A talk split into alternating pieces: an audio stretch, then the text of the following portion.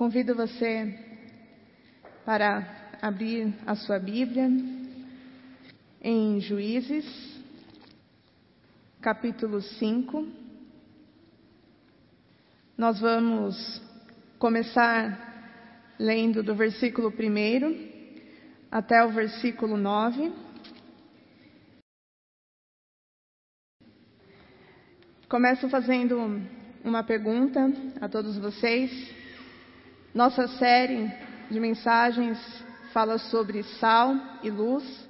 E quando nós falamos em sal e luz, qual passagem bíblica vem à sua mente? Pode responder para você mesmo. Mas com certeza a resposta está nos evangelhos, quando nós lemos lá sobre as bem-aventuranças. Com certeza essa é a primeira passagem que vem à nossa mente este trecho dos evangelhos. O sal e a luz são símbolos que vão apontar para a nossa influência, influência que mostra o bem, que mostra a bondade no mundo em que vivemos. E ali nós temos a descrição de como exercer essa influência. Mas a simples ideia de que o cristão pode exercer uma influência boa, uma influência sadia no mundo, pode nos causar um pouco de apreensão e também trazer certos questionamentos à nossa mente. Por exemplo, que influência poderiam exercer as pessoas descritas ali nas bem-aventuranças? Que bem poderiam proporcionar aquele que é humilde, aquele que é manso ou aquele que apenas tenta promover a paz e não a guerra? O que poderiam realizar aqueles cuja única paixão é o apetite pela justiça? Apenas pela justiça ou pela igualdade, pelo bem para todos. Quando nós pensamos nas bem-aventuranças, questionamos se não precisamos de repente de algo extraordinário nas nossas vidas. Questionamos se não precisamos que algo fora do comum apareça, aconteça nas nossas vidas, para que então possamos exercer uma influência positiva no mundo, fazer algo que nós possamos olhar e dizer: fiz a diferença. E a resposta para essa pergunta, para este último questionamento, é não. Não é necessário aparecer nada de extraordinário, nada de diferente em nossas vidas. Se estamos em Cristo, então o extraordinário já está nas nossas vidas. Quando Jesus ensinou a sermos sal e luz, ele queria transmitir a mensagem de que a vida cristã tem uma diferença e é preciso luz para discernir as coisas e é preciso sal para provar o gosto da vida. Por que, que eu iniciei lendo juízes e depois falando dos evangelhos, falando das bem-aventuranças, para nós vermos que em vários trechos da Bíblia, no Antigo e no Novo Testamento, nós podemos enxergar homens e mulheres sendo sal, sendo luz, de diversas formas, de diversas formas. Quando lemos este trecho de Juízes, entendemos que este Aquele período que eles estavam vivendo era um momento em que a terra prometida estava prestes a ser conquistada pelas tribos de Israel. E em alguns momentos o povo enfrentava muitas dificuldades, em outros momentos as dificuldades eram um pouco menores. E quando lemos o capítulo 4, o capítulo 5, eu convido você para fazer essa leitura em casa. Nós lemos alguns trechos do capítulo 5 você pode ler o cântico inteiro. Nós vemos que os adversários, eles ali já sabiam usar instrumentos de ferro. Além disso, os adversários possuíam exércitos profissionais e mercenários, pessoas realmente contratadas, treinadas para matar pessoas. Eles tinham carros de ferro e cavalos que lhes davam enorme superioridade militar frente ao povo hebreu. E o povo hebreu? O que, que eles tinham? Eles sabiam apenas manejar arco, flecha e um outro instrumento chamado baladeira, que era uma espécie de funda. Era isso que eles tinham, era isso que eles poderiam usar para guerrear, para lutar contra o inimigo. Quem eram os juízes? Juízes eram pessoas levantadas por Deus em tempos de muita crise, de grande crise, e eram capacitados pelo Espírito de Deus a julgar e a liderar o povo. Débora, como nós vimos, como lemos um trecho da sua história, daquilo que ela fez, Débora era a única mulher a ocupar este cargo e era também profetisa mãe de Israel, a semelhança dos juízes denominados pais de Israel. Onde Débora trabalhava? Ela era ali né, uma, uma das pessoas levantadas por Deus, uma juíza. Onde ela trabalhava, onde ela atendia as pessoas. O tribunal onde Débora atendia o povo ficava debaixo de uma palmeira, situada em Ramã e Betel. Este lugar, ali onde ela ficava, era um lugar açoitado pelo exército de Cícera. Cícera aqui era um grande comandante que estava ali prestes a atacar o povo hebreu. Débora, então, sabendo que isso estava prestes a acontecer, ela manda chamar Baraque. Baraque, líder da tribo de Naphtali, ficava ao norte. E ela chama Baraque porque ele sabia o que estava acontecendo, ele estava próximo, mais ou menos, do inimigo, ele ouvia os rumores, ele poderia deixar Débora a par de tudo o que estava acontecendo. E ele diz que um poderoso exército da confederação dos reis cananeus, da qual Jabim era o mais forte, ameaçava massacrar os filhos de Israel, contando para isso com 900 carros de ferro. Vocês lembram o que os hebreus tinham para lutar?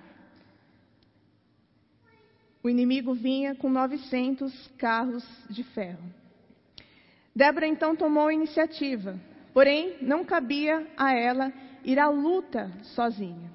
Após ela ouvir os relatos dos acontecimentos, perguntou se Baraque, líder daquela tribo, quem ela havia pedido para chamar, para se inteirar do que estava acontecendo, perguntou a ele se ele conhecia a sua responsabilidade. Se os irmãos lerem todo o capítulo, verão isso. Ela pergunta a ele se ele conhecia, sabia da sua responsabilidade. Isto é, perguntou se ele confiava em Deus. E diante disso, Baraque tinha que se posicionar. E foi o que ele fez. Ele se posicionou mas também colocou uma condição. Ele disse: Se tu vieres comigo, eu irei. Mas se não vieres comigo, eu não irei. Se Débora fosse com ele, enfrentar o inimigo, ele estava disposto a ir assumir a sua responsabilidade. Mas se Débora não estivesse com ele, ele não iria. E nós entenderemos o porquê dessa fala de Baraque. Aquela seria uma ação planejada com esperteza e conhecimento de tudo, de tudo. Do terreno onde eles iriam enfrentar o inimigo, conhecimento da meteorologia e também da estratégia militar. Deus seria o autor, Débora, a porta-voz, Baraque e seus homens, um instrumento de execução. Os irmãos aqui percebem Sal e luz. Sal e luz. Como foi dito no início, é preciso luz para discernir as coisas, é preciso sal para provar o gosto da vida, ou seja, um equilíbrio, nem mais nem menos. Quando há equilíbrio, há prazer em servir, em viver a vida cristã, independente do momento que nós estamos vivendo. Dias difíceis, dias que temos que enfrentar o inimigo, ou dias mais tranquilos, mais fáceis, dias de alegria. Mas só saberemos fazer isso, viver todos esses dias, se soubermos discernir. E quando nós assumimos a nossa missão de sermos sal e luz, nós temos, recebemos essa capacidade. O que foi que aconteceu naquele momento? O poderoso chefe do exército inimigo foi entregue nas mãos frágeis de uma mulher, quando nós lemos, Cícera morre pelas mãos de Jael. Cícera foi atraído por Jael, caiu numa armadilha. Os filhos de Israel se organizaram, souberam escolher o local certo e o período favorável para guerrear. Escolheram as montanhas de difícil acesso para aqueles 900 carros de ferro, puxados por cavalos. A chuva, nós lemos, né, Débora se alegra dizendo que as nuvens gotejaram, choveu, e a chuva transformou a planície em um grande pantanal. Que carro de ferro seria possível passar por aquele lamaçal? E o rio ficou como uma armadilha para os inimigos. Os temidos carros de ferros fechados se transformaram em um grande obstáculo e o líder daquele grande exército, Cícera, teve que fugir a pé. Teve que fugir a pé. O Deus do povo de Israel colocou em xeque os ídolos dos deuses da morte. Todos viram que a religião cananeia servia para dominar, para explorar, para domesticar e justificar uma sociedade que estava dividida em classes sociais totalmente distintas. Em contraposição a isso, o Deus dos Hebreus era um Deus libertador, um Deus que pedia do seu povo uma organização fraternal. Um Deus dos grandes, um Deus dos pequenos, Pai misericordioso dos que amam e juiz libertador, Senhor dos exércitos. Quem era Débora? Débora era mulher, juíza e profetiza. A profecia feita por mulheres, ela é atestada em alguns textos do Antigo Testamento. Junto com Débora, temos também Miriam, que é mencionada em Êxodo 15. Nós temos Uda, mencionada em 2 Reis, capítulo 22. E Noadia, em Neemias 6. Ainda em Isaías, capítulo 8, fala-se de uma profetisa mulher também de um profeta. Em 1 Crônicas, capítulo 25, são nomeadas as três filhas de Emã com funções de profetizar com harpas, alaúdes e símbolos. Essas referências, às vezes um pouco escondidas entre os textos que nós temos mais costume de ler, mostram-nos que há evidências de mulheres ocupando funções no templo, quem sabe até funções ligadas a tarefas sacerdotais. Não temos como saber. Mas que as mulheres estavam ali, presentes, atuando, trabalhando, isso a palavra de Deus nos mostra. O que se pode atestar é que a liderança de mulheres relacionada a funções religiosas acontece em diferentes contextos do Antigo Testamento. Mulheres atuaram em funções religiosas, em funções políticas, ocuparam lugares sociais diversos. Em Juízes 4 é mencionada a atuação de uma mulher em assuntos militares. Débora. Débora é uma mulher líder em Israel e dela vai depender que o povo se levante em defesa contra o ataque do exército inimigo. Esta é Débora.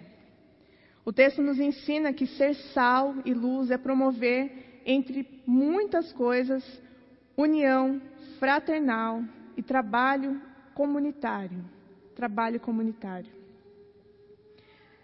O bom planejamento e a disposição foram imprescindíveis, indispensáveis para que isso tudo acontecesse. Foi preciso homens e mulheres dispostos a servir e também comprometidos com tarefas comunitárias naquele momento. Uma coisa é estar envolvido com o desenvolvimento da vida comunitária, outra coisa é estar apenas é estar totalmente comprometido. Uma coisa é estar apenas envolvido, outra coisa é estar totalmente comprometido com a vida da comunidade. E nós vemos que Débora estava totalmente comprometida. Se vocês se dedicarem, gastarem um tempo na leitura do texto todo, verão que alguns povos foram chamados. Débora convocou alguns povos para estarem ali juntos, lutando contra o inimigo, mas estes não quiseram se comprometer. Alguns aceitaram, mas outros não quiseram se comprometer. Nós temos a sabedoria popular para nos dar uma ideia da definição sobre estas duas posições, sobre estas duas condições, estar comprometido e estar apenas envolvido. E eu vou falar desta sabedoria popular. Vou dar aqui um exemplo. Convido você a pensar comigo sobre isso e a tirar a sua conclusão. Pensem junto comigo num prato de ovos com bacon. Um prato de ovos com bacon. Gostaria que vocês me dissessem, para que esse prato fosse feito, quem está apenas comprometido, envolvido e quem está totalmente comprometido? A galinha ou o porco? Quem está comprometido e quem está envolvido? Nesse caso, a galinha está apenas envolvida porque ela fez o seu trabalho, aquilo que é a sua função, aquilo que é do seu dia a dia, e o porco, coitado, teve que literalmente dar a pele para que aquele prato pudesse ser feito, para que se atingisse o objetivo. Então a galinha estava apenas envolvida e o porco totalmente comprometido com aquela história, com aquela situação. Comprometer-se implica estar presente na luta até o fim, até o objetivo ser atingido, ser alcançado. Pensando na vida de uma igreja, de uma comunidade, é fundamental o comprometimento das pessoas que fazem parte, que formam essa comunidade, para que esta cresça, para que esta floresça e seja lugar de alimento para a vida, de colheita, de cura e também de acolhida para todos, faz, todos os que fazem parte dela. Não basta apenas a atuação daquele que é líder, daquele que está à frente. Todos são convidados a participar a estarem comprometidos com a vida da comunidade.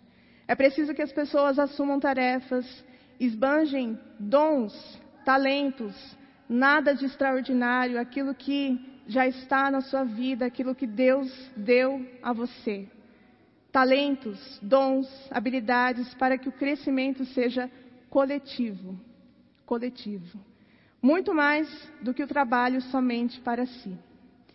O exemplo de Débora, que julga e atua sobre uma palmeira, uma simples árvore, debaixo de uma simples árvore, mostra também que não é necessário uma grande infraestrutura para que o trabalho aconteça.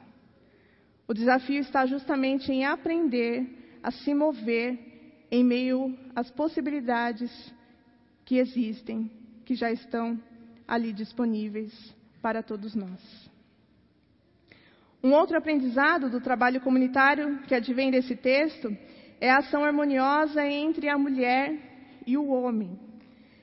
Débora chama Baraque e este diz que não vai sozinho para a batalha. Ele precisa da ajuda de Débora, ele reconhece isso. Ele admite que precisa de ajuda. Que gesto mais motivador para todos nós para o momento que nós vivemos. Não é um querendo se colocar à frente do outro, querendo se destacar, mas é simplesmente cooperação cooperação entre homem e mulher. Há tarefas que, para serem bem executadas, precisam de cooperação das mãos, precisam das mãos do outro, do olhar e da avaliação do outro. A cooperação só vai trazer coisas boas, benefícios para as nossas vidas. E na graça de Deus, mulheres e homens são convidados a intensificar as relações que mostram, que testemunham paz e amor. Se queremos vivenciar, ter dias de conquistas, dias em que podemos nos alegrar, olhar para tudo aquilo que foi feito por Deus por meio das nossas vidas, olhar para aquilo que nós conquistamos, os objetivos, os nossos alvos, nós temos que deixar a mão de Deus conduzir tudo, tudo. Nos versículos 19 até o versículo 22, Débora e Baraque deixam claro que a vitória era apenas do Senhor. Os reis de Canaã guerrearam, mas não conseguiram nada, não conquistaram nada. O Deus que governa a natureza guerreou contra eles e os hebreus alcançaram a vitória. O versículo 21 explica que, porque os carros invencíveis de Cícera se mostraram inúteis diante de tudo aquilo que estava acontecendo. O Deus que mandou as nuvens despejarem água, como nós vimos no versículo de número 4, fez os rios transbordarem e arrasarem todo o exército inimigo enquanto Baraque avançava. E naquele momento, o povo hebreu conquistou a vitória. Sem dúvida nenhuma, a vitória foi de Deus. Cícera jamais teria reunido seus carros de ferro à margem de um rio se ele soubesse que naquele dia iria chover, se ele tivesse olhado para o céu e tivesse visto nuvens carregadas, jamais ele teria colocado seus carros ali à beira de um rio, sabendo que aquilo tudo poderia virar lama e os seus carros ficariam ali presos. A época, com certeza, deveria ser uma época de estiagem e não de chuva, mas Deus, por intermédio de Débora, mostrou exatamente onde Israel deveria lutar.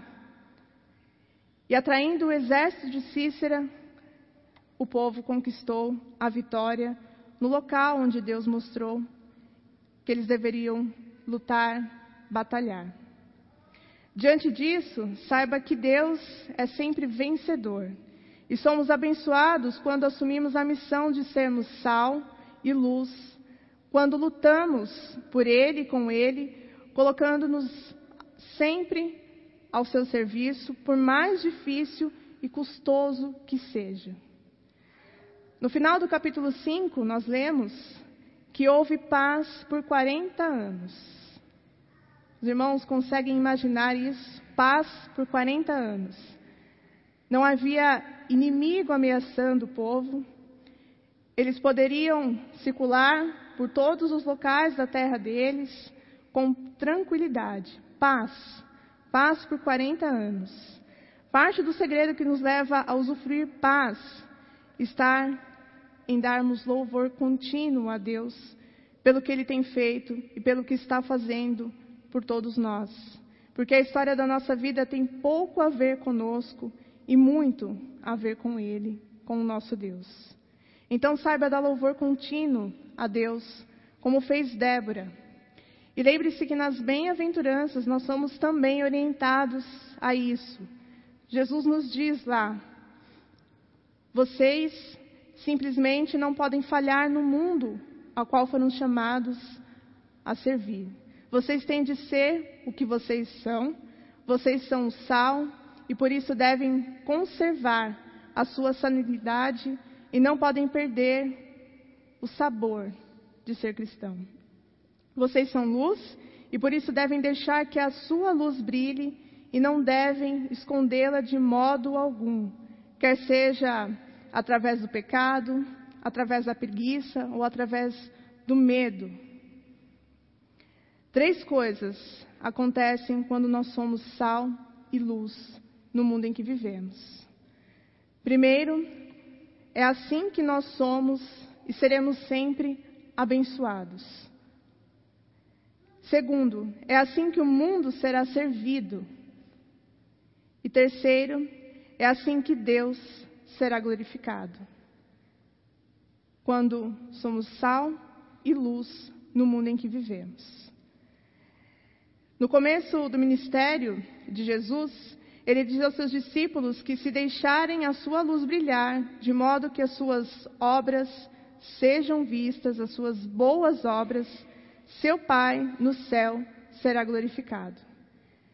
Esta é então a grande vantagem da vida honesta, da vida humilde, da vida semelhante a de Cristo. Produz bênção para nós, para as nossas vidas, salvação para os outros e, finalmente, glória a Deus. Concluindo, eu quero finalizar propondo aqui uma imagem, e essa imagem por causa do nome, do significado do nome Débora, que significa abelha. Eu sugiro a imagem de uma colmeia. Que os irmãos pensem, imaginem uma colmeia neste momento. Como é uma colmeia? A colmeia é uma forma de organização e uma organização que só se torna possível por causa da entrega e por causa do compromisso com o trabalho coletivo, com o trabalho comunitário. O mel, produto dessa forma de trabalho coletivo, trabalho comunitário, é um símbolo muito usado na palavra de Deus, muito usado no Antigo Testamento, em salmos de louvor, por exemplo, onde a palavra de Deus é comparada a este mel e se diz que esta palavra é doce como este mel.